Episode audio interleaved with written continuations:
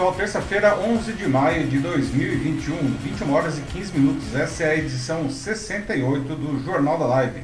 Uma nova maneira de fazer jornalismo que você constrói a notícia junto com a gente.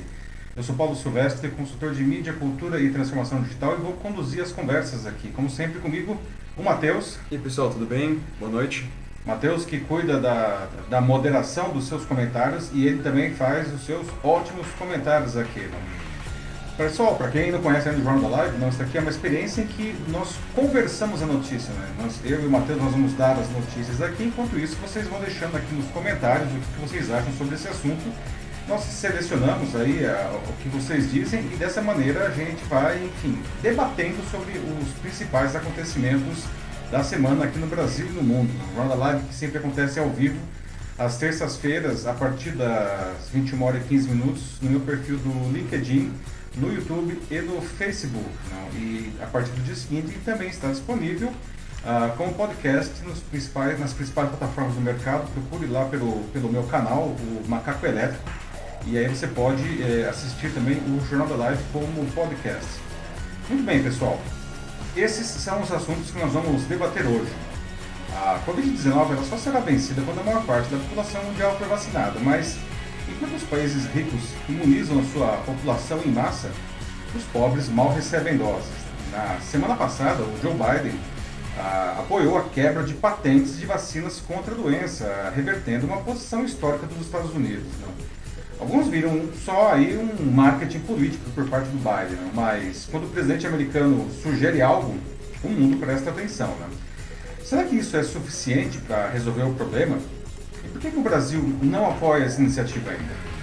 Ah, nosso segundo assunto, uma pesquisa do Instituto da Democracia e da Democratização da Comunicação indica que cresceu a quantidade de brasileiros que apoiariam um golpe de Estado como forma de combater a corrupção, chegando a incríveis 50,6% da população. Por que, que o brasileiro tem tão pouco apreço à democracia? Não? Como que podemos ter um número tão alto e ainda crescente em um assunto como esse? Não? Na sequência, um terço dos mortos pela polícia na ação na favela do Jacarezinho na última quinta não tinha processos criminais. Não. 29 pessoas morreram nessa que foi a operação mais letal da polícia do Rio até hoje. Não. Apesar da polícia negar, há fortes indícios de que as forças de segurança cometeram execuções uh, e outros excessos. Porque essa história, gente, se repete continuamente no Rio e em outras grandes cidades brasileiras. Na sequência, procuradores americanos querem que o Facebook desista de seus planos de criar um Instagram destinado a crianças, né? citando questões, questões de saúde mental e privacidade. A empresa afirma que esse serviço daria aos pais maior controle sobre a atividade online dos filhos, que já teriam contas mesmo, não, ah, tendo menos de 13 anos, que é a idade mínima. Não? Mas aí, será mesmo que a gente precisa ter um Instagram para crianças? Não? Isso traria mais benefícios ou prejuízos tanto para as crianças quanto para os seus pais? E finalmente, a nossa notícia bizarra, sempre encerrando a edição, né? E agora, veja só, cientistas, agora eles têm certeza, eles explicaram por que, os gorilas batem forte no peito. E eu fico até pensando aqui, será que essa moda pegaria entre seres humanos, não vai, porque eu acho que tem uns, umas pessoas que fazem umas coisas aí que não é muito diferente, né? Uhum. Então, pessoal, né? começando aqui a nossa é, edição 68 do Jornal da Live, né? E, bom, muito bem, como já adiantei antes, né? Ah, vamos começar falando sobre a quebra de patentes de vacinas e remédios contra a Covid-19. Né? A Covid-19 ela só será é, vencida quando a maior parte da população mundial for vacinada. Não? Mas enquanto os países ricos imunizam a sua população em massa, os países pobres mal recebem vacinas ainda, doses de vacinas. Não? Mas veja só, na semana passada o Joe Biden ele apoiou a quebra de patentes de vacinas contra a doença, que aliás reverte uma posição histórica dos Estados Unidos que sempre defenderam patentes. Não? Algumas pessoas viram isso aí um, um, só um marketing político, mas como eu falei, não, quando o presidente dos Estados Unidos sugere, aponta um caminho, não, as pessoas começam a olhar aquilo lá, será que é uma boa? Não? Eu queria saber de vocês, já deixar algumas perguntas aqui enquanto eu trago mais dados. Tá? Será que a, a quebra das patentes das vacinas seria suficiente para resolver o problema de faltas de doses no, nos outros países, né, nos países pobres principalmente, não? Ah, e o Brasil, não? O Brasil ele, ele manteve a posição de não apoiar a quebra de patentes, que aliás é uma posição contrária. O Brasil tradicionalmente apoia a quebra de patentes. Não? Foi, por exemplo, o primeiro país a quebrar a patente de, de uma droga contra o HIV há muitos anos, nos anos 90 ainda. Não? Ah, mas agora não, o Brasil estava se alinhando sempre ao, ao Trump, não? que era contra isso daí. Não? Mas agora o Trump não está mais lá, mas o Brasil continua é, alinhado a isso daí. Não? Será que, será que realmente isso daí seria o suficiente, não, a quebra da, não, da, da, das patentes, não? Bom, os ativistas aplaudiram, né? Grandes empresas farmacêuticas, por outro lado, torceram o nariz, não? E aí líderes do mundo inteiro tiveram que, enfim, se posicionar diante dessa, dessa decisão do governo de Joe Biden, de declarar apoio à quebra de patentes e outras proteções, não? De vacinas contra a Covid-19, que, que muitos esperam ajudarão aos países mais pobres a, enfim, resolver esse problema não? Ah, de doses para a gente finalmente chegar no fim da pandemia. Para muita gente, não, o que o Biden fez foi uma espetacular jogada de marketing não? ao aderir à tese da quebra de patentes das vacinas no meio da pandemia. Não? Porque isso não só consolida a imagem dele como, é, como marca a volta dos Estados Unidos para a liderança mundial das grandes causas que ele tinha perdido miseravelmente com o Trump, não? Causas como, por exemplo, o meio ambiente e o combate ao próprio Covid, não? E aí todo mundo se mexe, não? O presidente da França, o Emmanuel Macron, não? É, afirmou ser totalmente a favor de liberar patentes é, dessas vacinas, não? Ah, que aliás também é uma virada de jogo para a França, que até agora né, ela, ela vinha se opondo a essa medida, acreditando que ah, poderia desencorajar a inovação né, e argumentando que as patentes só deveriam ser levantadas como último recurso. Né. Ah, o, o, presidente russo, né, Vladimir Putin, também disse ser favorável à quebra de patentes né, e, e o, russo, o, o, Putin, enfim, está se bicando aí né, com o Biden né, e vale dizer que a Rússia até agora tem quatro vacinas contra a Covid-19. Né.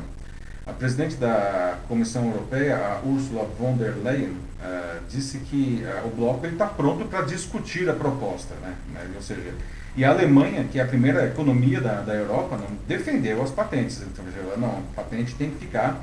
Né? E o argumento é que a proteção da propriedade intelectual é, é a fonte para que, enfim, a, a, exista inovação né? hoje e no futuro. Não? No Brasil, o ministro das Relações Exteriores, o Carlos Alberto de Franco França, disse que o governo brasileiro não mudou realmente a sua posição sobre a proposta de quebra de patentes. Né? O Brasil, como eu já disse, ele é contra isso daí. Não? Mas ele não descarta totalmente a hipótese. Tá? Ah, os pronunciamentos, eles ecoam de uma, uma maneira, assim, mais ou menos, não? A, a, a posição da indústria farmacêutica, não? que insiste que uma solução mais rápida seria os países ricos, né, que têm estoques de vacina é, sobrando aí, não, começarem a compartilhar esses estoques com os países mais pobres. Não?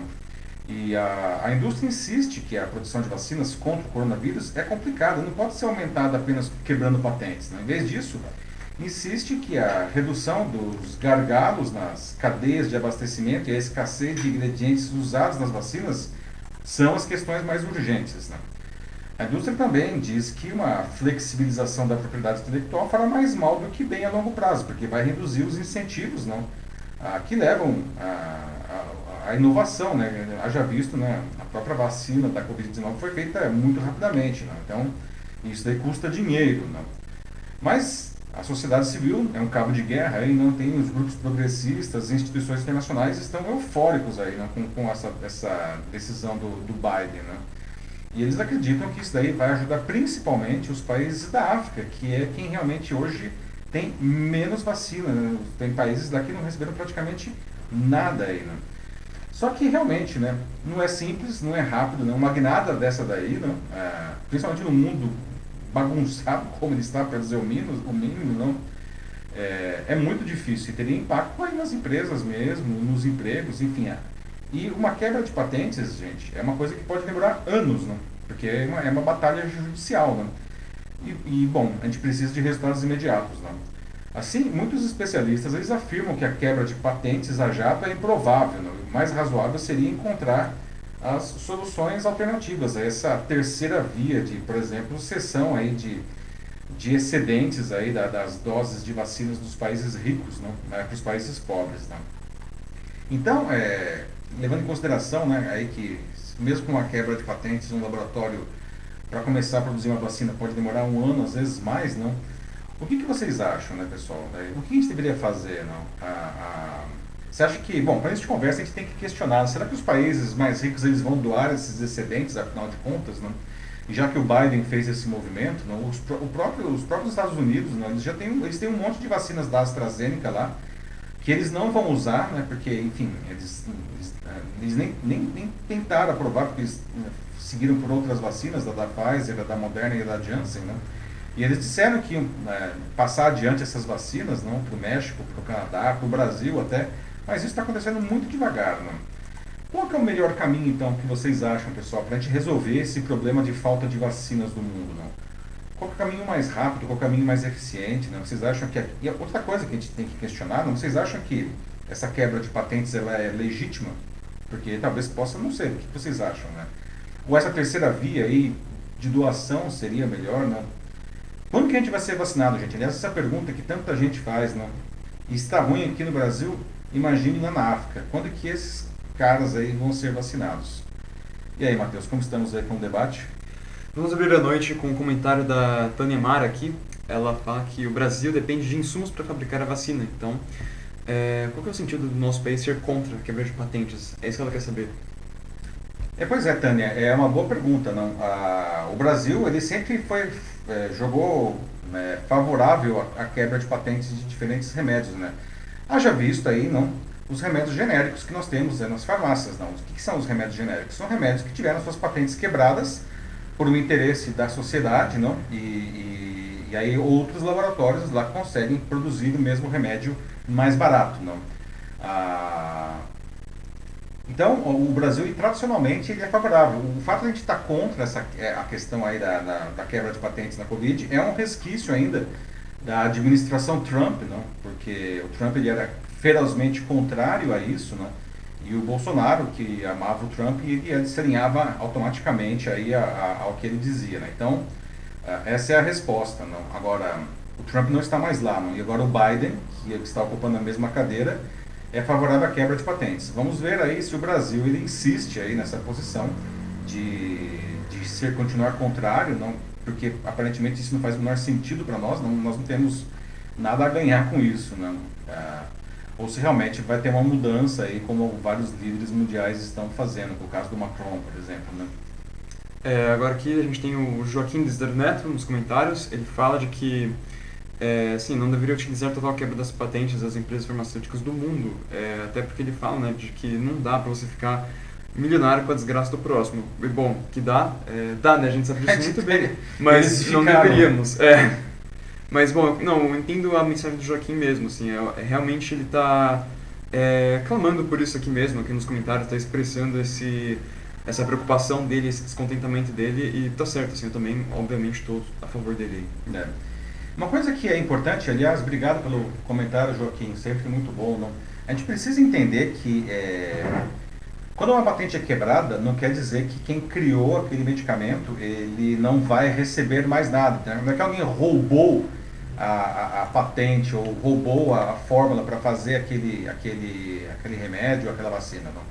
Ah, isso significa apenas que outros laboratórios é, farão, terão direito de fazer esse, esse medicamento ou essa vacina, não? E aí o inventor daquele, daquele, enfim, daquela droga, ele vai ser é, remunerado por royalties, não? Então, não é que é um, é um roubo de propriedade intelectual, né? Às vezes as pessoas acham que quebra de patente é isso, e não é. É apenas o fato de que outros laboratórios poderão fazer aí para dar mais vazão, né? A questão que fica realmente é, será que os outros laboratórios conseguirão fazer, não? Ah, existem vacinas mais simples, não? A própria Coronavac, não? Ah, é uma vacina de uma tecnologia é, bastante dominada pelo próprio Butantan, não? Então isso, enfim, tanto que o Butantan está fazendo isso, não? E, e a Fiocruz está fazendo a vacina da AstraZeneca, que também é uma vacina ah, menos complexa na sua produção. Agora, vacinas como a da Pfizer ou da Moderna, que tem o, é, RNA mensageiro, não? já é uma tecnologia muito mais avançada. Não, não sei se é, outros laboratórios teriam condições de fazer, pelo menos não rapidamente, isso daí. Não? São questões que a gente precisa colocar sempre. Né?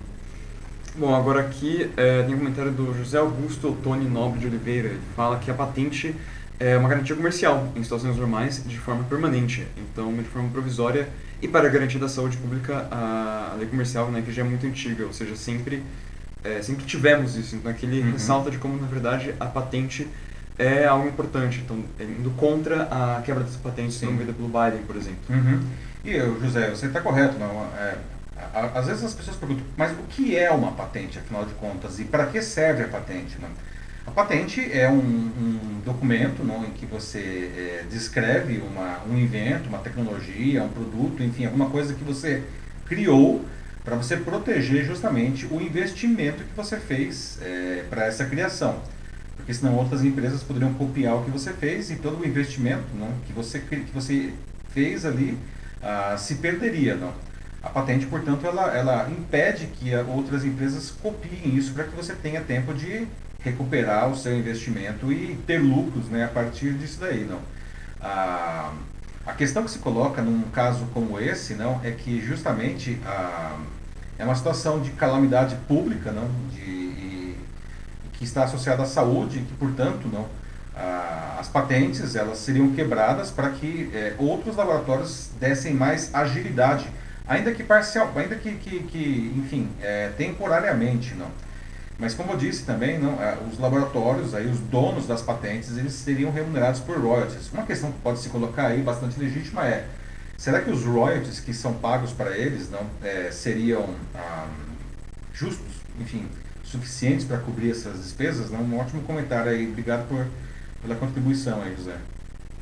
Sim. É, não, também, claro, teria que ter a questão também de que, né, se realmente, é, bom, a patente das vacinas vai ser quebrada, né, os os países mais pobres tenham que receber o apoio necessário, né, para que eles tenham uma tecnologia Exatamente, e os né? cuidados. Né? É, acho que essa é a preocupação maior em cima da, do que realmente significa essa quebra de patentes. É. Uma coisa que é interessante, que você, em cima disso que você falou aí, Mate, é, enfim, esses países mais pobres, a gente, aqui no Brasil nós temos um monte de laboratórios que seriam eventualmente capazes de produzir essas vacinas, né? O próprio, enfim, o, o Butantan e a Fiocruz já estavam fazendo isso daí, não? Ah, mas a maioria desses países mais pobres, eles não têm sequer um laboratório capaz de fazer isso. Né? Então, se isso daí for adiante, nós precisamos ter em consideração o seguinte, digamos que o Brasil, então, vire um grande produtor e exportador dessas vacinas. Não? É, nós seríamos responsáveis, inclusive, por atender esses mercados que não têm laboratórios, né? porque senão a ideia é essa, né? é atender os países mais pobres. Não adianta nada quebrar patentes e esses países continuarem sem receber vacinas ou ficarem lá no fim da fila. Né? Tem, existem expectativas de que alguns países da África só, só começariam a receber vacinas em 2023. É, né? Ou seja, imagine, isso é importante também porque é, a gente a gente tá, bom, todo mundo virou meio biólogo nessa pandemia, não? A gente está vendo aí o surgimento de tantas variantes, né? Aqui no Brasil nós temos duas, no Reino Unido, na África do Sul e outras, não? É, quanto mais demora para um um vírus ser debelado e ser eliminado da, da, da circulação, né, mais variantes surgem. É por isso que é importante que o mundo inteiro é, seja imunizado. Né? A pandemia só vai acabar quando acabar para todo mundo. Não dá para acabar dentro de uma fronteira só, a menos que você queira continuar com suas fronteiras fechadas para sempre. Ninguém entra, ninguém sai, o que não é viável. Né? Pois é. É por isso que falam né, sobre como a Covid-19 realmente tem aumentado esse abismo social entre muitos países, como pega o caso de Israel e Palestina, por exemplo. Israel Exato. é um país, é, um dos países que mais vacinou até agora, né? Acho que o que mais vacinou. Proporcionalmente é o que mais vacinou. Exato. Enquanto a Palestina é, você nem tem notícias do lugar. Que está todo mundo uhum. junto e misturado ali, né? Você não sabe onde começa um termina o outro. Né? E pior ainda quando você é, leva em consideração que os dois estão em guerra. É, que aliás, né, vale uhum. dizer, a situação essa semana, lá nos últimos dias, piorou Sim. de novo, né? Sim, ficou de complicado. Novo tivemos alguns protestos, muitas pessoas ficaram feridas, 290, agora se não lembro bem do número. É. Então tá, tá complicado. O pessoal fala aqui um pouco também nos comentários sobre a, as perspectivas que eles têm né, da, da vacina, né? Como o Joselito de Santana Souza, né? Ele fala que no caso dele, ele tem 48 anos é, só em dezembro, né? Então aí, ó. É. E olhe lá, ele termina, né? Putz. Então, Poxa, Joselito, eu espero que seja antes, porque a gente tá mais ou menos junto aí. eu não quero, gostaria de ser vacinado antes. Esperar até dezembro vai ser duro, viu? Vai ser duro. Vamos torcer né? Quem sabe, né, Joselito, acontece aí um, uma reviravolta e tenha mais vacinas entrando aqui. É, a Tânia também falou aqui, mais uma vez em outro comentário, de que ela acredita que a, a gente só vai ter como. É, ela fala que 60% dos brasileiros vão ser vacinados em 2022 só. Uhum. Então ela também não está com uma perspectiva muito otimista. E É. ela fala que também de que a gente só vai conseguir vacinar todos os brasileiros se o presidente Bolsonaro parar de criticar a China, pois eles são os Ah. maiores produtores e exportadores dos insumos para vacina. E isso é verdade. Assim, aos É, muito bem mesmo. colocado, É. Tânia, né? A gente está vendo nesse momento agora, dessa semana, estamos aí com problemas, né? O Butantan já alertou aí que ah, de mais um atraso não, na- na- no recebimento do IFA da Coronavac, lá vindo da China, né? Vale dizer que outros países, como o Chile, que também produzem, não, é, ou, ou, ou recebem a vacina pronta, não tiveram nenhum atraso, não. ou seja, o atraso está, sendo, está acontecendo aqui no Brasil. E pelo que consta, não, ah, já teria 10 mil litros de IFA pronto para serem enviados ao Brasil, lá na Sinovac, não, aguardando a liberação do governo chinês. Só que, infelizmente, não, o presidente aí não continua fazendo as suas bravatas, não, não só ele, aliás, semana passada aí, Paulo Guedes falou uma, uma coisa estúpida numa reunião que acabou vazando, depois ele tentou até jogar panos quentes, mas já estava falado, né? Ah, e, gente, diplomacia básica, né? Não precisa ser nenhum gênio para entender que quando o Bolsonaro faz essas bravatas contra a China, a gente vai para o fim da fila, né? O Jorge Augusto voltou aqui com mais um comentário, acho que esse pode ser o último antes da gente passar para o próximo. que ele é, traz de volta aquela questão, né, do, aquela dúvida que tem é, em cima do, da criação das vacinas, né, com um RNA mensageiro, é, e fala que não é uma vacina em si um tratamento genético, então é algo muito novo e que ainda vai, é, vai dar pano para manga. Uhum. Zé Augusto, é, obrigado pelo comentário. é, Jorge. Jorge, perdão. Jorge Augusto, não. É, obrigado aí pela pergunta, pelo comentário, é, porque isso é importante, tá? As vacinas de RNA mensageiro, que são as vacinas da Pfizer e da Moderna, não são tratamentos genéticos, tá? O que, que é o RNA mensageiro? O RNA mensageiro é uma, um, uma, sim, é um material genético, mas ele não é replicado e ele não altera nenhuma informação genética, não. É, Nós, isso faz parte do nosso organismo, nós produzimos o tempo inteiro RNA mensageiro. Não? Ele, é um, ele é um componente genético que ele leva informações ah, para que algumas organelas das células, não? lembrando aí um pouco de biologia, não? elas produzam eh, proteínas. né?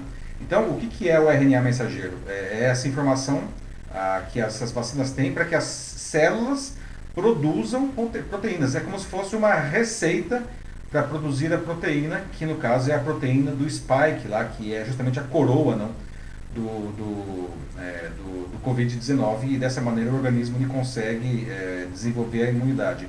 Não é um tratamento genético, não existe alteração ah, do, do DNA das pessoas em hipótese nenhuma, não é o caso, tá? É, são coisas diferentes aí, apesar de muita gente acabar, enfim, confundindo isso aí, porque vê o RNA ali, né? Então é uma pergunta muito boa e obrigado aí, porque dessa maneira a gente consegue, enfim, ajudar a esclarecer um pouco como que funciona essa vacina. né? Sim, qualquer dúvida é sobre a eficácia dessas mesmas vacinas lá fora já. Uhum. A gente pode ir pro próximo então. Podemos ir para o próximo assunto? Vamos lá, pessoal. Ah, no nosso próximo assunto, vamos falar de um tema que é muito, muito preocupante, tá? Mais da metade da população brasileira apoiaria um golpe de Estado se fosse para combater a corrupção. Né? Uma pesquisa realizada em abril, agora, no mês passado, pelo Instituto da Democracia e da Democratização da Comunicação, indica que cresceu a quantidade de brasileiros que apoiariam isso. Não? E se a proposta já é algo terrível, a parcela da população que apoiaria o golpe é uma coisa estarrecedora. Não? Incríveis 50,6% da população apoiaria um golpe de Estado para combater a corrupção. Não? E ninguém discute, ah, enfim, que a corrupção é algo que destrói o nosso país desde sempre, não? Desde que Cabral aportou aqui, não? E tem que ser combatido, não? Mas esse remédio aí ele pode ser pior do que a doença, não? Vale dizer que o Brasil já passou por dois golpes de Estado na República, né? E nem por isso a corrupção acabou, muito pelo contrário. Nas épocas de governos de exceção, o, os que estavam ao lado dos golpistas, normalmente, enfim, deitaram e rolaram, né? Porque a imprensa e outros órgãos de fiscalização estavam amordaçados, não? Então eu já deixo algumas perguntas para vocês antes de entrar aqui, de me aprofundar no tema, né? Ah, por que, que, o brasileiro tem tão pouco apreço assim pela democracia? Não? Como que a gente pode achar que um golpe de Estado é algo tão normal quanto uma eleição, por exemplo? Não? Como que a gente pode achar que isso vai acabar com a corrupção, gente? Não? A história demonstra o contrário. Não? E como que a gente pode ter aí uma parcela tão grande, ainda crescente, da população que apoie, enfim, uma barbaridade dessa daí, não? A pesquisa chamada A Cara da Democracia, do Instituto da Democracia e da Democratização da Comunicação, foi realizada uh, entre os dias 20 e 27 de abril, ouviu 2.031 pessoas, não? a margem de erro é de 2,2%. Aí os brasileiros têm oscilado na sua visão sobre situações nas quais um golpe de Estado seria justificado. Na primeira vez que essa pesquisa foi realizada, em 2018, 47,8% dos brasileiros afirmavam ser favoráveis a um golpe de Estado em uma situação de muita corrupção, que já é uma coisa altíssima. Né? Esse contingente caiu para 39,2% em 2019 e para, olha só, caiu bastante, 29,2% no ano passado, que bom, né? Mas voltou a subir nesse ano, não, e deu um salto, não, atingiu aí 50,6%. Né? Ou seja, mais da metade da população, segundo essa pesquisa, apoiaria um golpe de Estado como ferramenta de combate à corrupção. Né? Os pesquisadores eles traçam uma correlação disso com o crescimento da desinformação e das fake news. Não? E isso está ligado a uma, inclusive segundo eles, não, a uma diminuição da influência da mídia tradicional na formação da opinião pública. Não? Números também dessa pesquisa: 62,6% da população dizem não confiar na Rede Globo e 41,7% eles colocam como contraponto dizem não confiar na Record. Não? O que é surpreendente é que ainda, talvez mais surpreendente, o número de pessoas que confiam na Record é 11,2% e é quase o dobro daquelas que confiam na Globo. Não? E esses números são muito, muito baixos, né, gente? Os pesquisadores traçam paralelos com outros pontos que se enfim, tradicionalmente se beneficiam da desinformação. Né? Por exemplo, outros dados que essa mesma pesquisa levantou: 22,2% dos brasileiros acreditam que a Terra é plana. Né? Vale dizer que esse número é três vezes maior que uma pesquisa feita há dois anos pelo Datafolha, é, que dizia que 7% dos brasileiros achavam que a Terra era plana. Agora, plana, agora são 22,2%. Né? 50,7% dos brasileiros acreditam que o coronavírus foi criado pelo governo chinês deliberadamente. 50,4% acreditam que os hospitais são pagos para aumentar o número de pacientes mortos pela Covid-19. Ou seja, são todas coisas que são alimentadas pela desinformação, pelas fake news. Né? Ah, e fica claro, então, que tem essa correlação não? Ah, também. Eles levantaram isso daí não, entre os eleitores do Bolsonaro, não, o que não é de estranhar, já que ele usa o recurso diariamente para manter a sua base aquecida. Não? Por exemplo, ah, sobre a questão da cloroquina curar a, a Covid-19, 40,5% dos eleitores do Bolsonaro acham que sim, que a cloroquina cura a Covid-19. Entre os que não votaram no Bolsonaro, esse número cai para 20,7%, ou seja, metade. Né? É curioso observar que a pesquisa aponta que as ideias de Bolsonaro ganham força, mesmo com ele perdendo força. Isso é uma coisa muito curiosa, não? O levantamento diz que é, 67,7% dos brasileiros acreditam que o Bolsonaro deu pouca importância para a pandemia, prejudicando né, o, o, combate no país. Não? E ele tem hoje, também segundo essa pesquisa, uma rejeição maior que outros possíveis nomes aí na, na campanha do ano que vem, não? Ah, ele, ele fica atrás, aliás, ele fica na frente em rejeição. Ele tem mais rejeição que o Lula, mais rejeição que o Sérgio Moro, que o Ciro Gomes e que o João Dória. Não.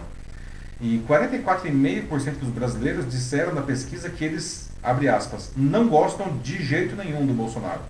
Né? Então, veja só que interessante que, é, é, é, no final das contas, não, o Bolsonaro continua perdendo a popularidade, não, mas as ideias dele é, principalmente ideias propagadas pelas fake news, é, continuam, é, estão ganhando mais força, não? a despeito de ele pessoalmente estar perdendo força. Não? Ou seja, as fake news continuam atingindo seus objetivos aí nefastos, não? confundindo a cabeça da população e fazendo muita gente acreditar ou apoiar absurdos, como um golpe militar para é, acabar com a corrupção. Né? Ah, vale dizer também não, que o Bolsonaro disse agora nesses dias que o, que o Brasil é uma, palavra dele, tá? republiqueta né? E ele estava fazendo mais uma vez um ataque às urnas eletrônicas. Né? Ele ameaçou explicitamente, sem meias palavras, que não haverá eleição em 2022 se não tiver voto impresso.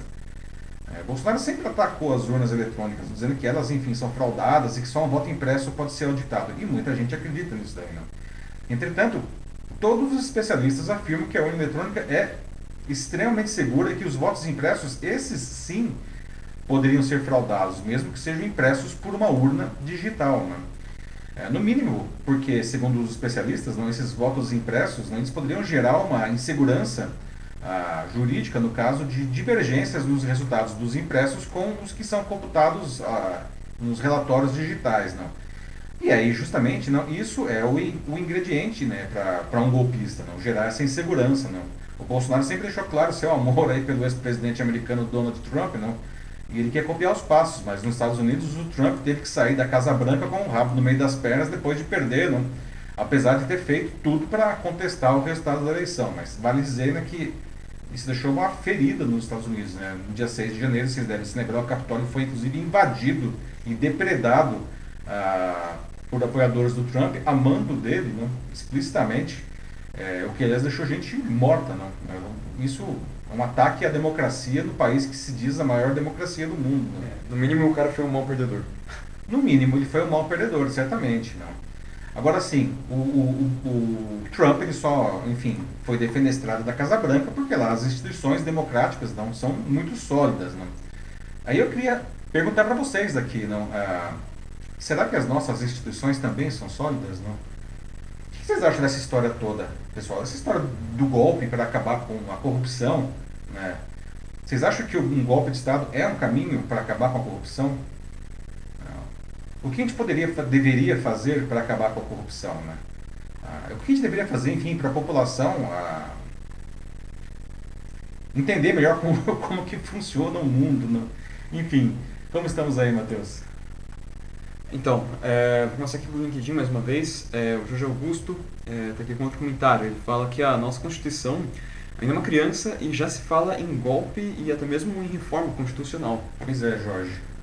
É, pois é, não. o pessoal é, fala muito mal da. Algumas pessoas falam muito mal da nossa Constituição, mas a Constituição ela é boa, tá? muito boa.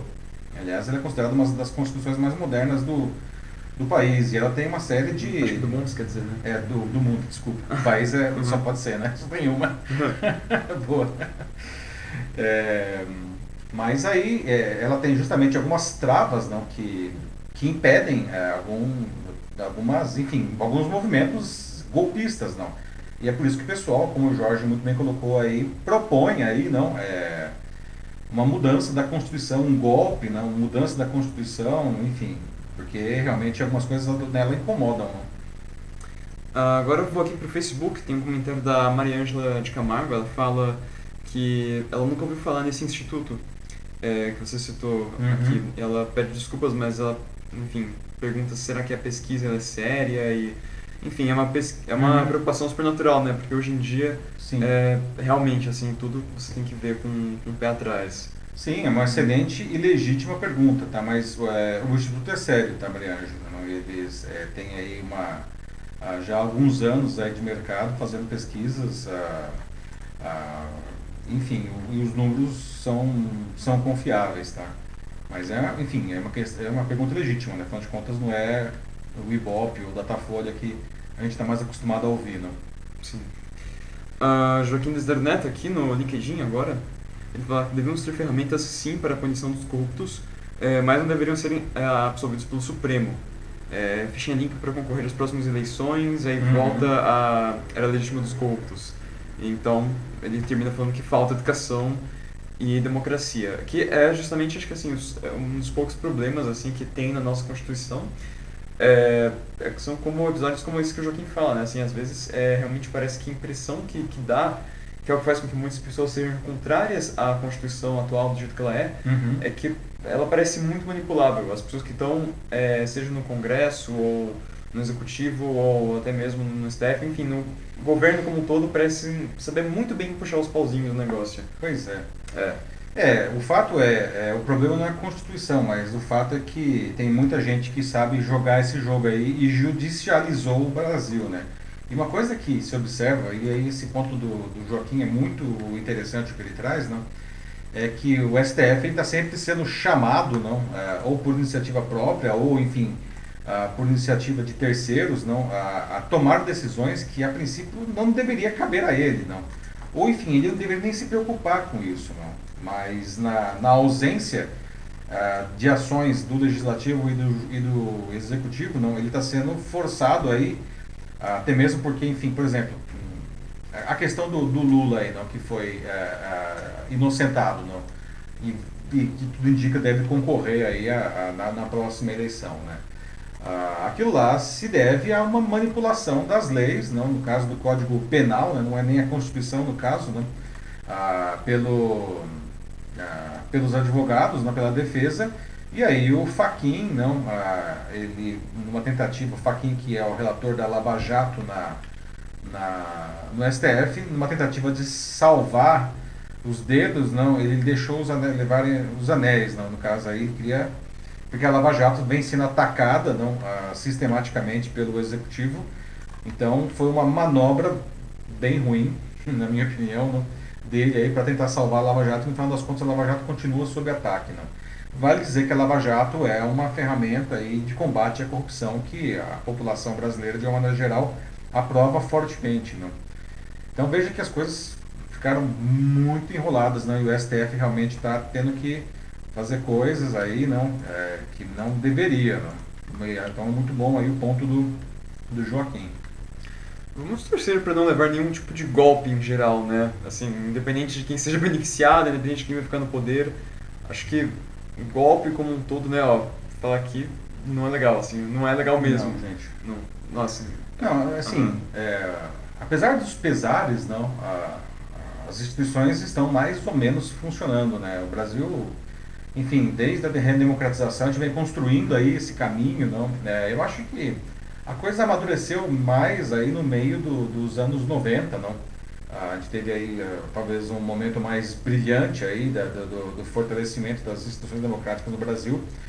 Depois disso, tivemos uns percalços aí, não? É, tivemos justamente um avanço galopante da corrupção aí né, nos últimos ah, 15 anos mais, né, talvez, não? E agora, infelizmente, a gente está vendo né, as instituições sendo desmontadas é, é, sistematicamente, não?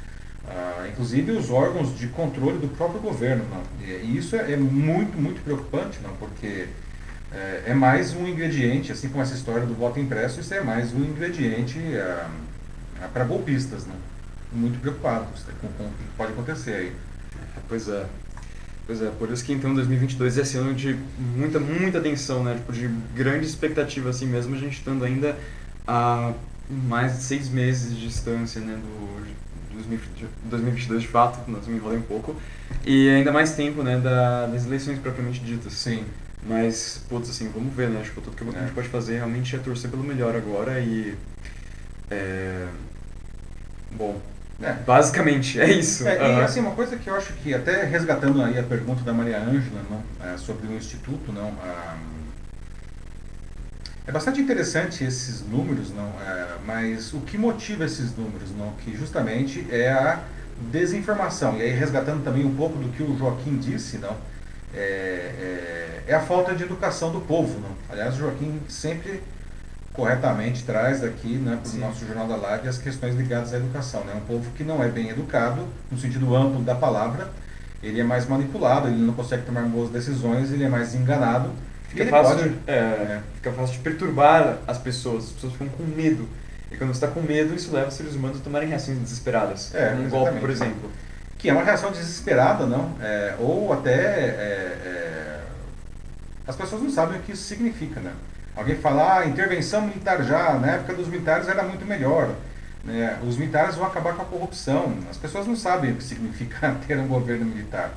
Né? Mas elas, enfim, elas acreditam, até por alinhamentos políticos, cada um tem sua, os seus objetivos. Mas o fato é, as pessoas acreditam, e isso vem desde sempre, né? As pessoas acreditam naquilo que elas querem ou naquilo que lhes convém, né?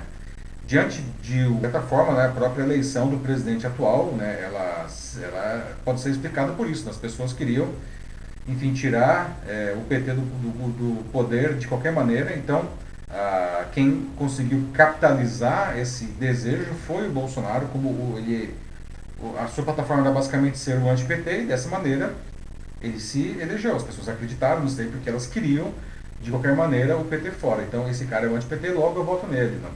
Ah, e a desinformação não? e as fake news, elas são tão eficientes justamente porque ah, os produtores conseguem fazer uma leitura da sociedade para saber justamente de onde é que está apertando o calo da população, quais são as pessoas, quais são as coisas que as pessoas querem ou quais são as coisas que as pessoas têm medo, não? E eles trabalham em cima disso daí, enfim, para atingir os seus objetivos, né?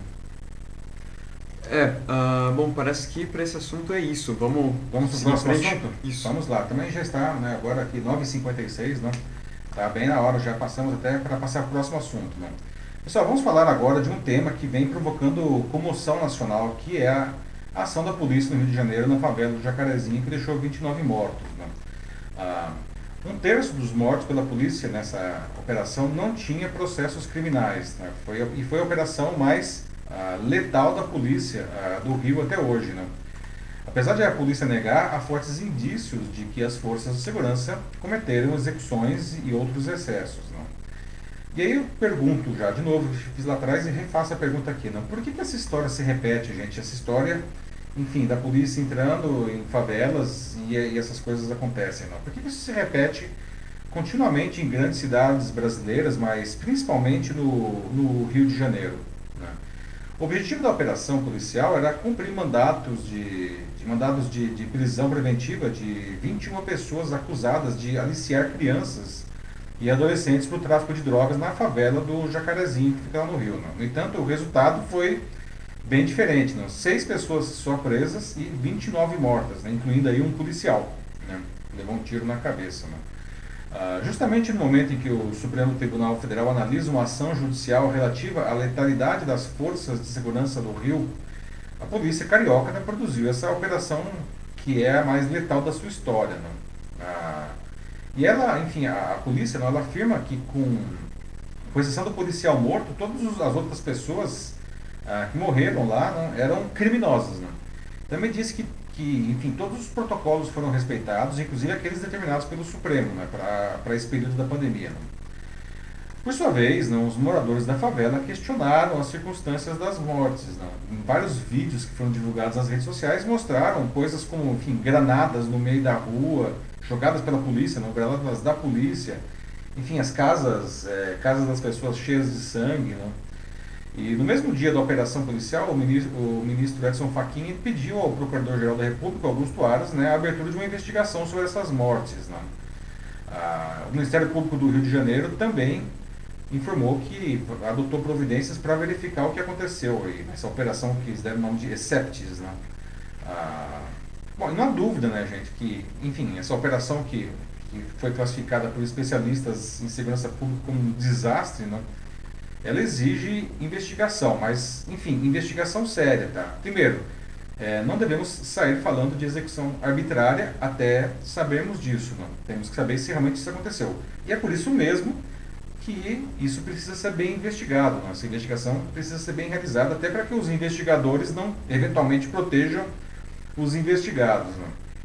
É, o que já estava evidente é, é, a completa excepcionalidade dessa situação do Rio de Janeiro né? em relação ao cumprimento da lei. Né? Veja só, nessa operação ainda, eles queriam prender 21 suspeitos. Né? Para isso, eles levaram 250 policiais, né, com o auxílio de um helicóptero e de quatro veículos blindados. Né. Bom, se as circunstâncias excepcionais não autorizam, obviamente, nenhuma atuação ilegal dos policiais, né, não dá para ignorar as dimensões do confronto. Né. Parece mais um, uma guerra de guerrilha isso daí, né, que uma, enfim, uma atuação policial numa região superpopulosa, na segunda cidade mais populosa do Brasil. Né.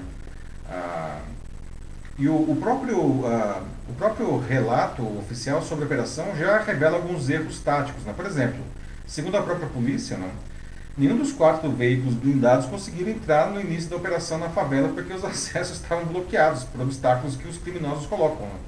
Então, enfim, isso não deveria surpreender a polícia, né? sabe como que funciona. Né? Então, é, o que ocorreu aí na favela do Jacarezinho não, lembra a importância da sociedade dispor de meios efetivos para acompanhar a, a, ação da polícia. Não? Ah, por exemplo, não, por que, que os policiais ainda não têm câmeras no seu uniforme? Câmeras que eles não possam controlar. Né? É um negócio que várias polícias ah, no, no, no, mundo já tem. E aqui no Brasil, não, a, a Polícia de São Paulo mesmo está testando já esse sistema. Não, mas isso é um negócio que já deveria, num caso desse, resolveria muitas dúvidas. Não? Se teve execução ah, sumária, né? veria pela câmera. Não? Uhum. Ah, e a, a, sendo um serviço público, não, a atuação policial não pode estar longe dos olhos da lei. Não? Algumas lições que a gente pode extrair dessa, enfim, operação desastrosa. Aí, né? A primeira decorre do julgamento prévio que as autoridades policiais e governamentais fazem né? É, para justificar esse banho de sangue, né? dizendo que todas as vítimas eram, eram pessoas condenadas pela justiça. Né? O próprio vice-presidente Hamilton Mourão disse no dia seguinte né, da, da, da operação que era, entre aspas, tudo bandido sem apresentar qualquer prova não, ou, ou alguma coisa que fundamentasse a afirmação. Né? E ele classificou essa operação como normal. Né? Ah, então, muito bom. Pois é, não. As autoridades do, é, policiais é, do governo do Rio também afirmam que as vítimas, todas elas eram pessoas violentas. Não? E aí eles tentam, enfim, eximir da acusação de que teriam, é, enfim, é, exagerado. Não?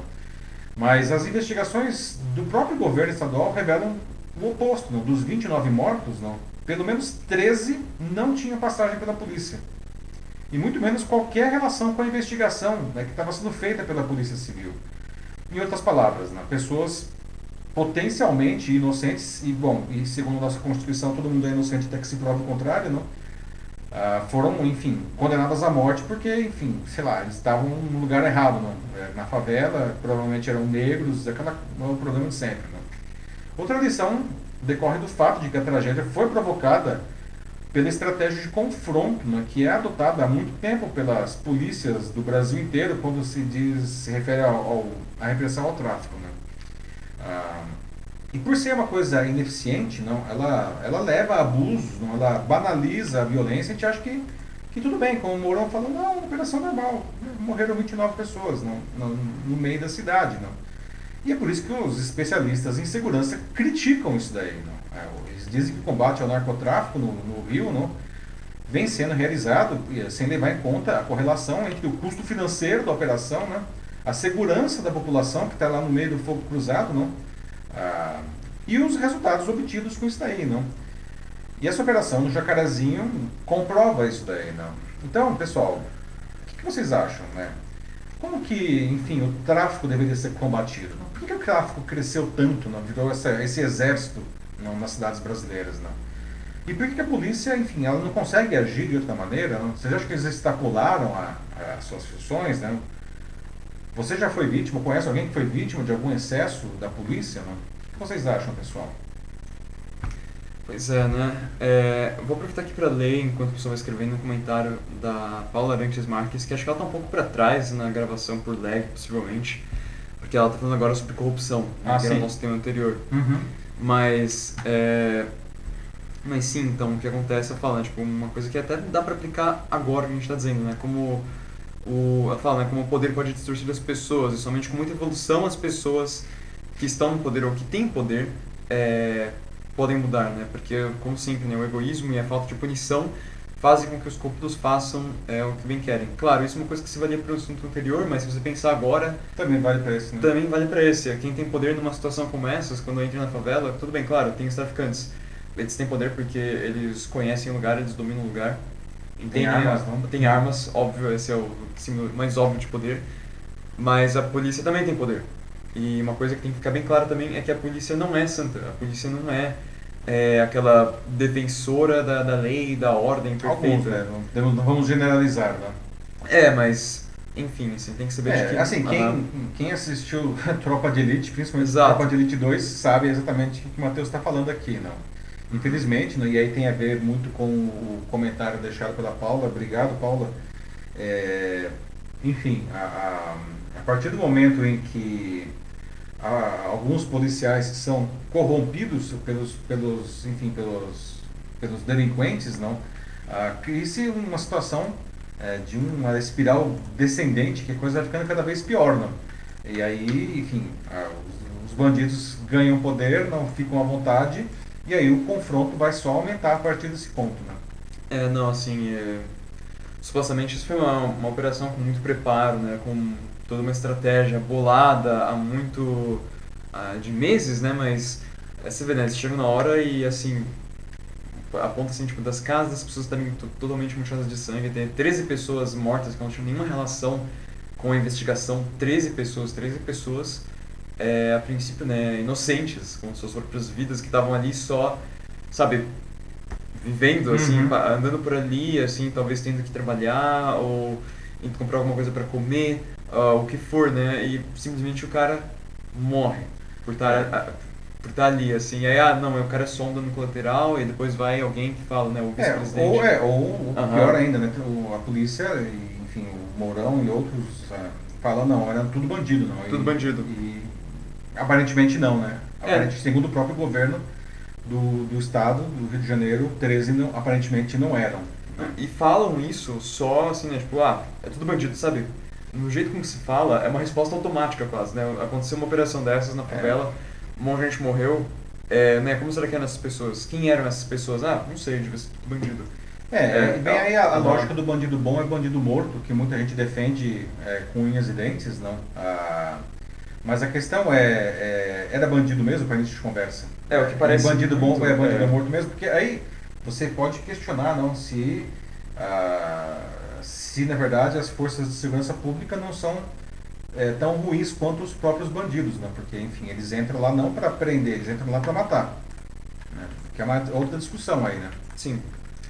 Pois é, né, mas isso também mostra assim como esse preconceito que tem assim em cima tipo da de quem é da favela, né, é, ali da, da região, da comunidade, o pessoal pensa já logo de cara que é bandido simplesmente por ser... Por morar na é, favela, por, estar favela, por ser pobre ou por ser negro, né? Tem tudo isso. A gente não pode dizer que não tem. Tem. Tem, as pessoas Sim. pensam isso. Muita gente pensa uhum. isso.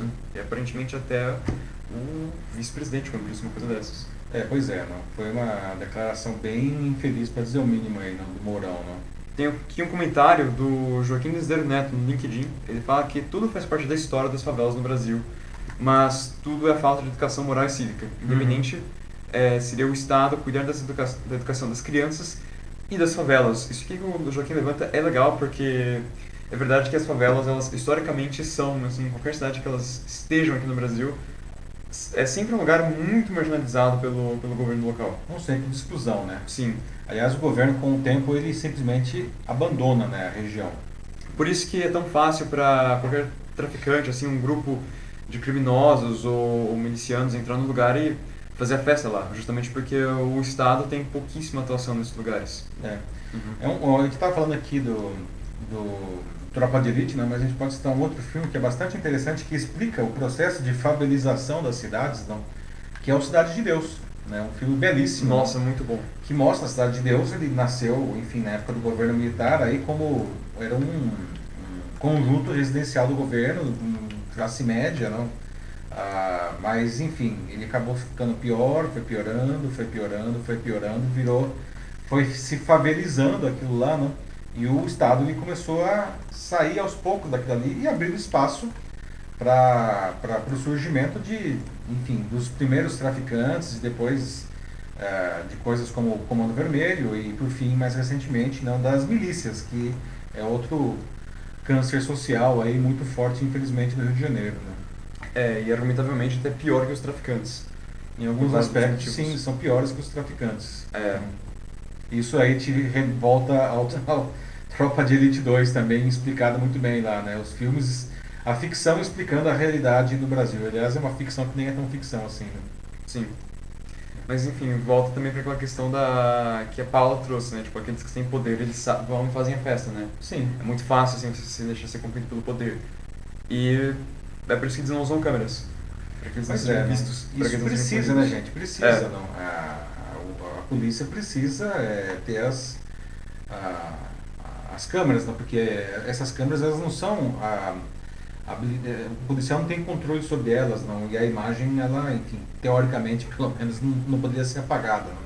E isso explicaria muita, muita, muita, muita coisa. Espero que essa tecnologia ainda ela finalmente seja adotada aí em todas as polícias do Brasil e todos os policiais carreguem essa câmera. inclusive para proteção do próprio policial, né? Porque não é só para pegar o policial, isso pelo contrário, isso também serve para proteger o policial, né? Claro. Bom, é, vamos em frente? Vamos para o próximo assunto, então? Vamos lá. Pessoal, no nosso quarto assunto vamos falar de uma nova ideia do Facebook, não? Que é criar um Instagram para crianças, não? Será que isso é bom? Não? Será que isso é ruim? Procuradores americanos eles querem que a empresa desista dessa ideia. Não? Eles citam questões de saúde mental e de privacidade dos pequenos. Não? O Facebook argumenta que esse serviço ele daria aos pais né, maior controle sobre as atividades online dos filhos que, enfim, já teriam contas né, mentindo a idade. Não? Ah, será mesmo que a gente precisa ter um Instagram para crianças? Não? Ah, isso traria mais benefícios ou prejuízos para as crianças ou, e para os pais das crianças? O que, vocês acham, pessoal? Não sei, alguém, alguém, alguém aqui tem filho não ah, pequeno? O que, vocês acham disso? Não? Ah, bom, o, nessa segunda, não, 44 procuradores gerais americanos assinaram uma carta endereçada ao CEO do Facebook, o Mark Zuckerberg, não, pedindo para ele desistir dessa ideia. A carta chega menos de um mês depois que grupos de segurança infantil e o Congresso americano expressaram preocupações semelhantes. Não. O documento ele diz que, abre aspas, o uso das redes sociais pode ser prejudicial à saúde e ao bem-estar das crianças que não estão preparadas para enfrentar os desafios de ter uma conta nas redes sociais. E ele acrescenta ainda, abre aspas de novo, o Facebook tem falhado historicamente em proteger o bem-estar das crianças em suas plataformas. A empresa afirma que esse serviço daria aos pais, não como eu estava falando antes, mais controle sobre o que os filhos fazem nas redes sociais. Né? Segundo um porta-voz do Facebook, abre aspas, né? Como todos os pais sabem, as crianças já estão online. Queremos melhorar essa situação proporcionando experiências que deem aos pais visibilidade e controle sobre o que seus filhos estão fazendo, fecha aspas. A companhia ela se defende dizendo que, que, que está desenvolvendo o, o, produto com especialistas em desenvolvimento infantil, em segurança infantil, saúde mental e até defensores da privacidade. Não? E eles se comprometem a não mostrar anúncios de qualquer experiência, né, em, em, qualquer experiência no, do Instagram para menores de 13 anos. Não? Só que veja só, em, em, março, um memorando da empresa ele vazou, onde afirmava que a empresa é, ela está focada no, no, no, trabalho de desenvolver ah, uma, uma, uma, uma, aplicação para o público é, infantil e juvenil no Instagram. Né? Ah, e tá, estaria avançando aí para fazer esse aplicativo para crianças. Né? Olha só. Isso aconteceu dois dias depois de uma postagem no blog da empresa que, intitulado Continuando a tornar o Instagram mais seguro para os membros mais jovens da nossa comunidade. Né? Ele dizia que precisava fazer mais para combater o abuso, o bullying e outros problemas que acontecem na, na, na plataforma. Né? Durante uma audiência no Congresso, em março, o Zuckerberg, que aparece aí na foto, ele foi questionado sobre os planos da empresa para construir uma versão do Instagram para usuários mais jovens. Né? E o congressista Gus Bilarix, da Flórida, ah, chegou a perguntar se o Facebook estaria tentando monetizar também as crianças e torná-las viciadas desde cedo. Né? Foi no nervo ali. Né? Caraca. É. E o Zuckerberg simplesmente respondeu que a plataforma ainda está no começo e que há claramente um grande número de pessoas com menos de 13 anos que gostariam de usar o serviço do Instagram. Uma resposta bastante, enfim, burocrática. Né? Hoje o Instagram não permite, formalmente pelo menos, usuários com menos de 13 anos na plataforma. Mas como não tem uma verificação estrita da idade, né, alguns usuários que têm menos do que 13 eles vão lá, mentem na idade e criam uma conta. Né? Ah. Embora um serviço mais seguro possa, em teoria, atender melhor a esse público inexplorado, aí, né, a Carta dos Procuradores Americanos expressou grande preocupação com, com a privacidade. Eles dizem que as crianças podem não entender totalmente o que é um conteúdo apropriado para compartilhar com outras pessoas, ou entender que o que elas publicam né, vai ficar para sempre na rede, mesmo que elas apaguem. Né? Sabe que a internet tem memória eterna. Né? Essa não é a primeira vez que o Facebook faz alguma coisa assim, uma versão infantil dos seus aplicativos. Tem o Messenger Kids, né, que é direcionado para crianças de 6 a 12 anos. Né? Nossa, 6 anos. 6 a 12 anos, né, que já foi baixado milhões de vezes. Né? Então, pessoal, o que vocês acham disso daí? Né? Os procuradores americanos, eles é, eles estão sendo muito preciosistas, ou realmente um Instagram para crianças poderia, né, no fim das contas, colocar as crianças em risco mesmo, né? Ou pelo contrário, você poderia dar mais controle para os pais, não? O que vocês acham? Né? Aliás, a gente poderia fazer uma pergunta, né? É, será que crianças com menos de 13 anos deveriam ter uma conta no, no Instagram? e outras redes sociais até, não? O que vocês acham disso daí?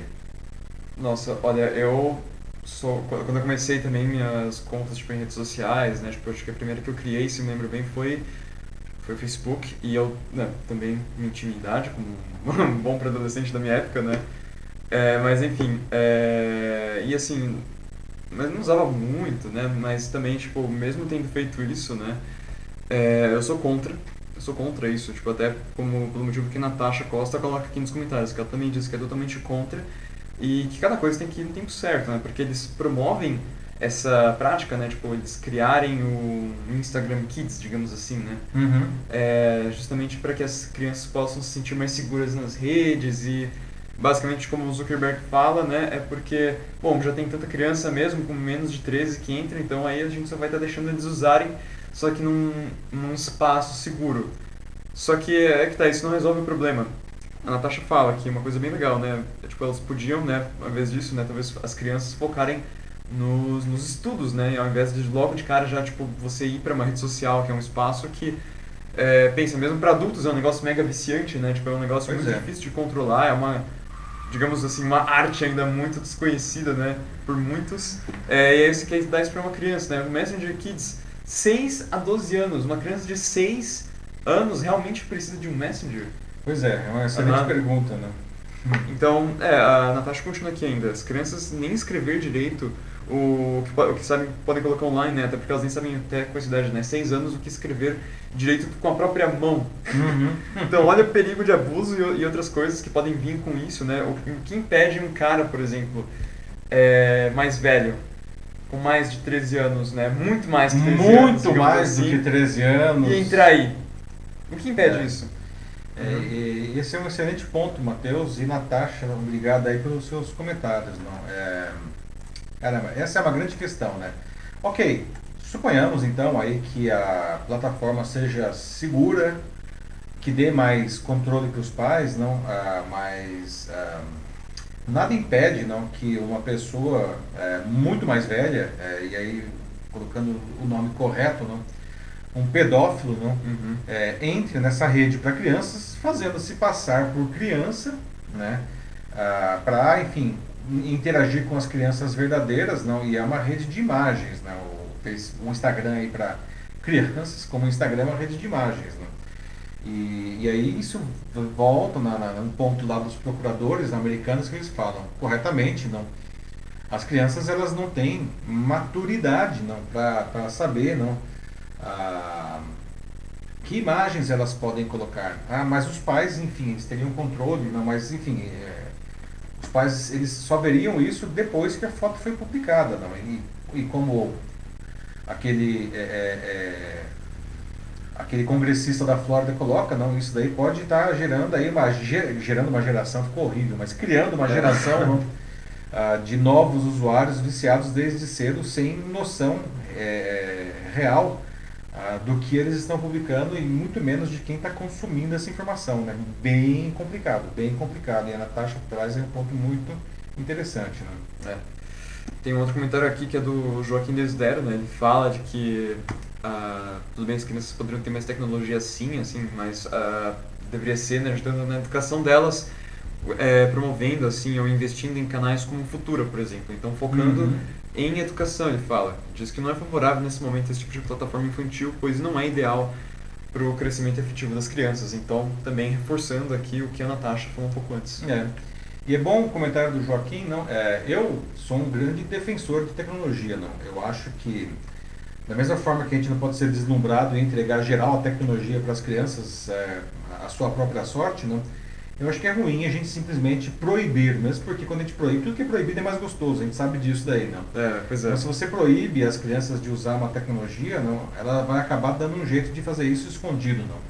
O melhor não seria, é, enfim, é, mostrar para a criança que aquilo é uma possibilidade, um recurso a mais que ela tem à sua disposição, junto com todos os outros recursos não tecnológicos também, as brincadeiras, enfim, os livros, e seja lá o que for, para que ela se desenvolva. Não? E quando ela quiser usar, sei lá, digamos, um Instagram, né? É, ela poderia fazer isso não assim é, é, é, com os pais vendo depois as fotos, mas fazer isso, inclusive, o ideal, principalmente uma criança, é que fazer isso junto com os pais, para que os pais, inclusive, orientem essa criança para que ela aprenda, não, ainda pequena, é, o que pode e o que não pode, quais são os riscos, não, enfim. É, isso precisa ser feito junto com os pais. Os pais aí também não podem terceirizar aí não, a, essa responsabilidade para a tecnologia, não.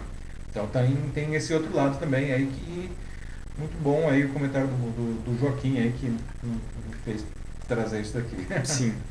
Uh, o próximo comentário que eu tenho é do Erwin. Ele disse que as nossas crianças já estão com muitas tecnologias disponíveis. Eles querem investir, a opinião dele é que seja investido em conhecimento da nossa história e também, ó, mais uma vez, educação. O que eles vão aprender no Instagram são empresas gigantes que ainda vender produtos sem qualquer tipo de, de cultura, né? É.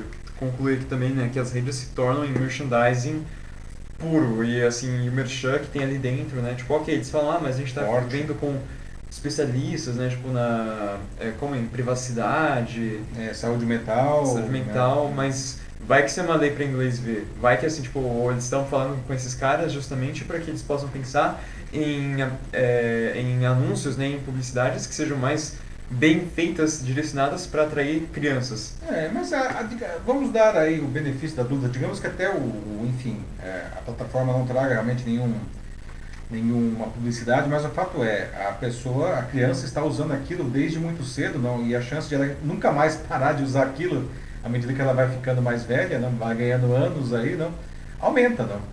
É, isso é a teoria do, do vício, qualquer tipo de vício, quanto mais cedo ele é, é é adotado, mais difícil é de sair. Né? E o Erben traz aí um, é, é, um, comentário bastante interessante também. Não? Existem tecnologias, não, toda tec, a tecnologia não é ruim por si só, não. o que é ruim é o que você faz com ela. Né? Quem assiste Black Mirror entende o que eu quero dizer. Não? É. Então, nunca é tecnologia, o problema é o uso que as pessoas fazem dela. Não? E a tecnologia, não, é, eu, enfim, já trabalhei com tecnologia na educação, não, e tem coisas incríveis que podem ser feitas com a tecnologia, no sentido de a criança é, aprender coisas de uma maneira muito mais eficiente, não, é, até por usar coisas como realidade aumentada ou, enfim, realidade virtual. Não, tem coisas muito, muito legais mesmo que a tecnologia pode trazer não, para um ambiente de, de, de educação como o Erwin coloca aí muito bem. Pois é, gente, pois é. E assim, eu acho que assim, a minha ideia para isso, assim, né, para um uso mais mais adequado, assim, mais controlado, mas não a ponto de proibir a criança, né, dessas uhum. tecnologias, dessas redes, seria, né, tipo, talvez, acho que a criança realmente não precisa usar uma coisa dessas, né, tipo, com 5, 6, 7, 8 anos de idade, né, acho que a criança é. tem que estar tá brincando, fazendo outra coisa, né, uma coisa mais sabe, falando com os amigos dela na escola. Interagindo tipo, com pessoas interagindo. de verdade, que é, é, o mais necessário para essa fase da, da vida dela, não? Mas aí quando começar a surgir o interesse, talvez por criar uma rede social, né, porque uma hora surge, né, tipo, e cada vez mais cedo até, né, tipo, felizmente ou infelizmente, porque uma coisa está crescendo, né, não para de crescer. Então ele vê os amiguinhos querendo, usando, ele vai querer usar. É, então não proíbe logo de cara, como o Paulo falou aqui, né, conversa com, com a criança, né? Pais, Orienta, mães né? que estão assistindo. Essa é a função dos pais. Isso, né? é, usa junto, acompanha a criança nisso, não proíbe ela, porque é aí que ela vai usar e pode realmente perder o controle.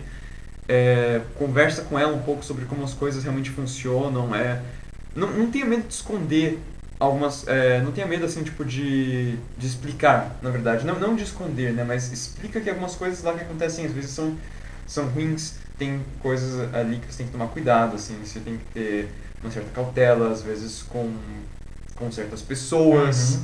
É, tem que falar para a criança como as coisas realmente são. É, e é. tem que estar com ela sempre. É, os adultos muitas vezes acham que as crianças são bobas, que elas são incapazes. Elas não são, muito pelo contrário. Em alguns aspectos, inclusive, elas são incrivelmente ah, inteligentes e até mais espertas que os adultos. Não? Ah, mas o que elas não têm é a experiência de vida. Né? Elas não têm a malícia não, da, da vida, não até no caso para se defender diante aí de um abusador aí, não. É por isso que os adultos precisam estar juntos orientando, não, orientando. Orientar não é proibir, aliás, proibir é não orientar, não. Porque a criança ela vai fazer aí sozinha, não? E, e sem orientação, e, e aí os resultados vão ser muito piores, não? Exato. Bom, Vamos para o nosso próximo assunto? vamos lá. Vamos lá então, pessoal. Chegamos à nossa notícia bizarra de hoje, agora 10h25. Né? A última notícia aqui do nosso Jornal da Live, né? os cientistas eles explicam porque, finalmente, porque os gorilas batem tão forte no peito. Você sabia que esse som pode ser ouvido a um quilômetro de distância? Um quilômetro, não? Nossa. Uma bomba então, É, às vezes eu acho que alguns seres humanos tentam fazer coisas desse tipo, não, não sei se vocês têm essa percepção, mas afinal de contas, não, por que, que os gorilas batem no peito? Não? E os pesquisadores do Instituto, Max Planck de Antropologia Evolutiva na Alemanha constataram que os golpes do peito não são só para se exibir, aliás, não é para se exibir, tá? Eles são uma forma eficaz de comunicação e funcionam como meio para gorilas demonstrarem a sua superioridade. Não? Quanto maior for o golpe, gorila macho, não, me- é, melhor ele vai bater no seu peito para indicar para os seus amigos e para os seus inimigos não, que ele é muito poderoso. Não?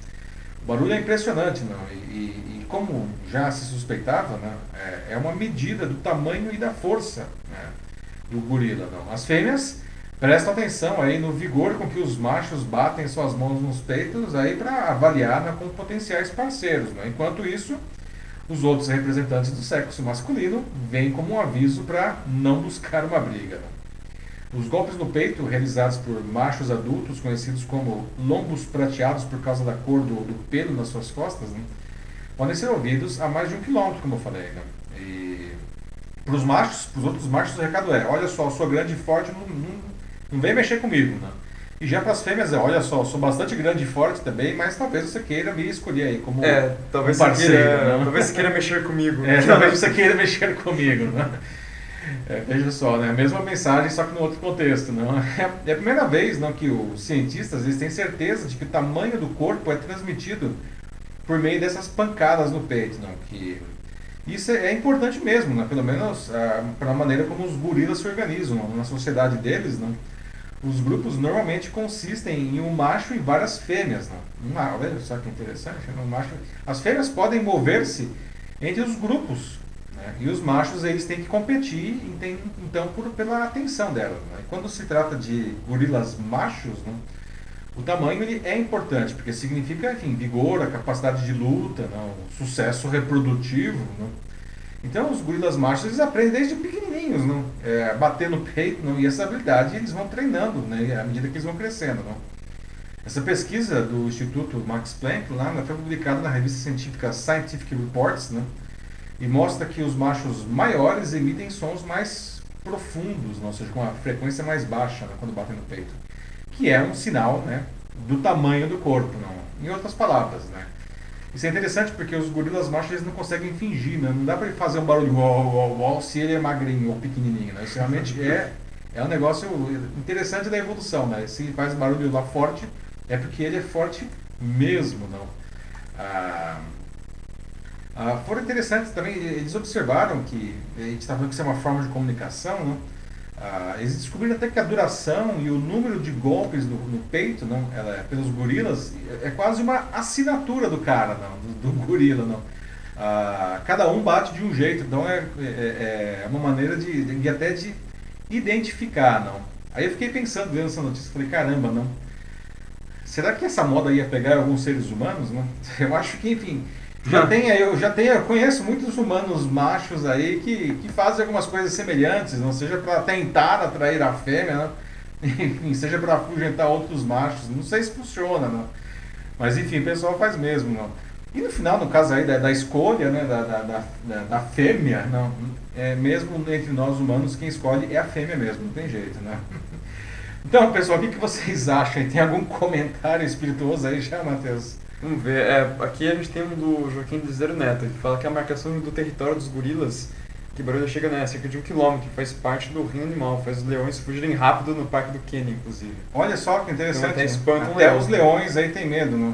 Suposto É, né, o rei da, da savana e É. tudo mais.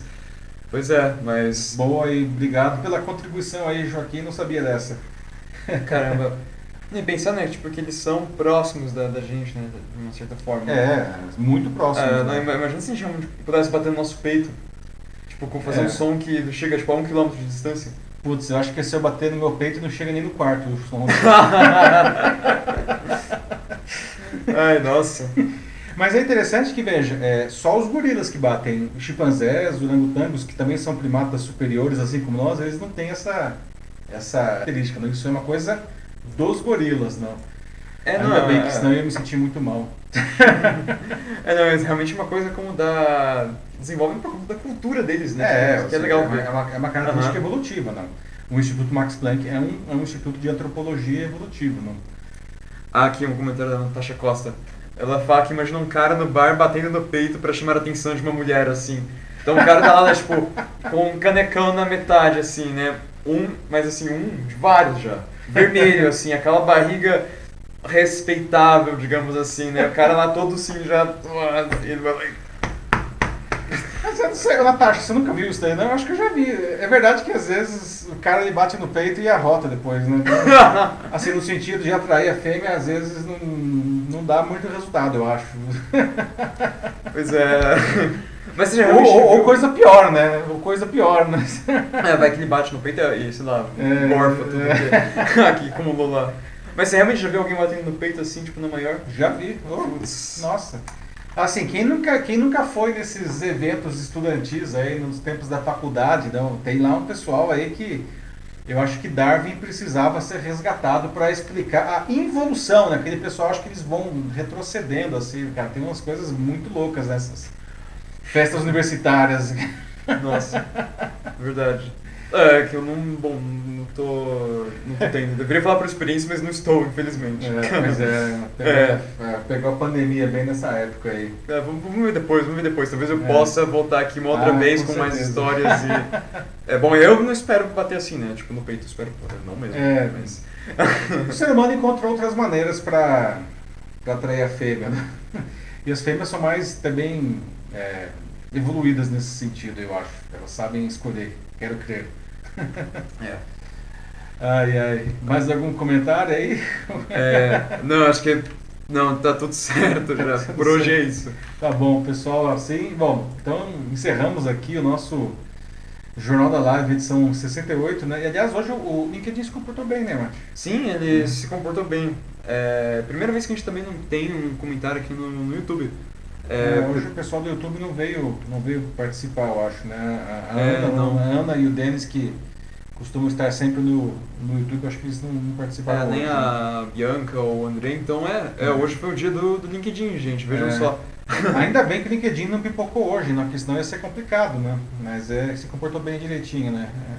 Tenho conversado aí bastante com o pessoal do próprio LinkedIn para tentar identificar, enfim, afinal de contas, por que, que às vezes o negócio dá errado, né? Ah, mas, enfim, não chegamos a uma conclusão definitiva, mas pelo menos hoje deu certo, né? Não, então já é uma pequena vitória, aí pelo menos. Mas é isso, pessoal. Muito obrigado aí pela participação de todos. Não estamos encerrando aqui a edição 68 do Jornal da Live. Não lembrando que a gente só consegue fazer o Jornal da Live com a participação de todos vocês, não. Ah, eventualmente a gente não consegue ler todos os comentários ao vivo, mas eu leio todos eles depois. Então, se você estiver é, é, enfim, assistindo a gravação, né, que fica disponível nas três plataformas, pode deixar ainda seu comentário que que eu vou ler. Né? Então, muito obrigado pela participação de todos. A gente encerra por aqui e volta a conversar na terça-feira da semana que vem, não, dia 18, não, às 21 horas e 15 minutos. Muito obrigado a todos. Bom resto de semana aí, bom fim de semana e se cuidem. Tchau, tchau, pessoal. Até mais, gente. Tenham um bom resto de semana aí, uma boa noite e até a próxima. Se cuidem.